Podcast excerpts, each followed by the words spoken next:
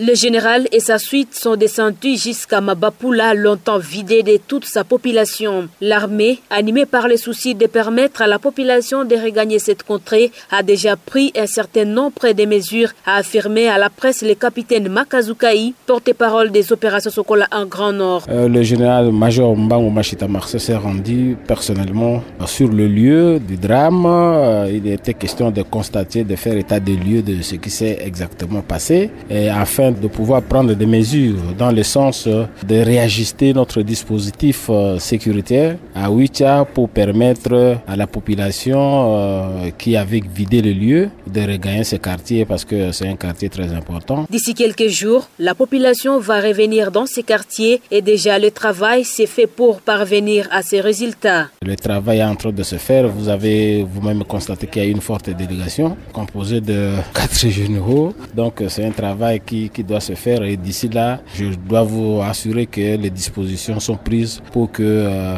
la population euh, de cette euh, partie de Wicha puisse regagner son milieu naturel. Des sources locales font d'ailleurs état du détachement d'un des généraux qui doit venir résider à Oicha, mais le porte-parole de l'armée n'a pas trop commenté cette actualité. À la population, l'armée demande une chose continuer à collaborer avec les FARDC.